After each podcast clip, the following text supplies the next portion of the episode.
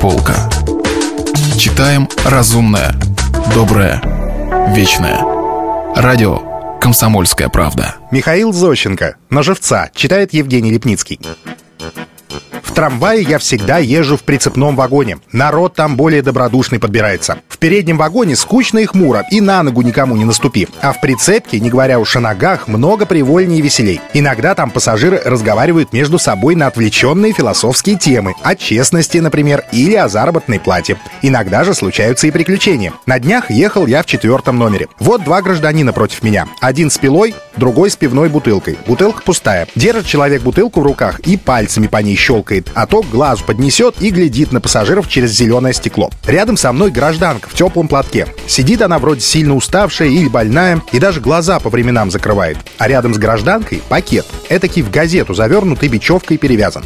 И лежит этот пакет не совсем рядом с гражданкой, а несколько поодаль. Гражданка иногда косо на него поглядывает. «Мамаш», — говорю я гражданке, — «гляди, пакет унесут, убери на колени». Гражданка сердито посмотрела на меня, сделала таинственный знак рукой и, приложив палец к своим губам, снова закрыла глаза. Потом опять сильным неудовольствием посмотрела на меня и сказала «Сбил ты меня с плану, черт такой!» Я хотел было обидеться, но гражданка язвительно добавила «А может, я нарочно пакет этот отложила? Что тогда? Может, я и не сплю, а все как есть вижу и нарочно глаза прикрываю?» «То есть как?» — удивился я. «Как-как?» — передразнила гражданка. «Может, я вора на этот пакет хочу поймать?» Пассажиры стали прислушиваться к нашему разговору. «А чего в пакете-то?» — деловито спросил человек с бутылкой. «Да я же и говорю», — сказала гражданка. «Может, я нарочно туда костей тряпок напихала. Потому вор не разбирается, что в нем, а берет, что под руку попадет.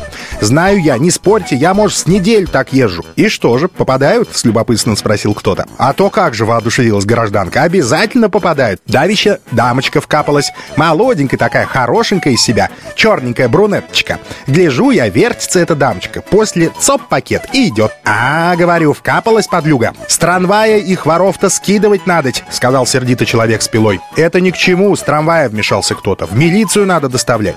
«Конечно, в милицию», — сказала гражданка. «Обязательно в милицию. А то еще другой вкапался. Мужчина славный такой, добродушный, тоже вкапался. Взял прежде пакет и держит. Привыкает, будто свой. А я и молчу. И в сторону будто гляжу. А он после встает себе и идет тихонько.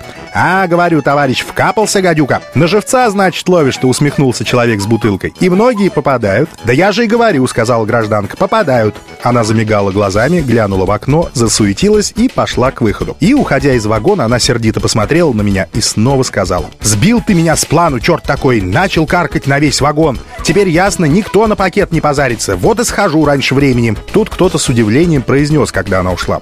«И зачем ей это, братцы мои? Или она хочет воровство искоренить?» Другой пассажир, усмехнувшись, ответил. «Да, да нет, ей просто охота, чтобы люди вокруг воровали». Человек с пилой сердито сказал. «Вот какие бывают дьявольские старухи, воспитанные прежним режимом».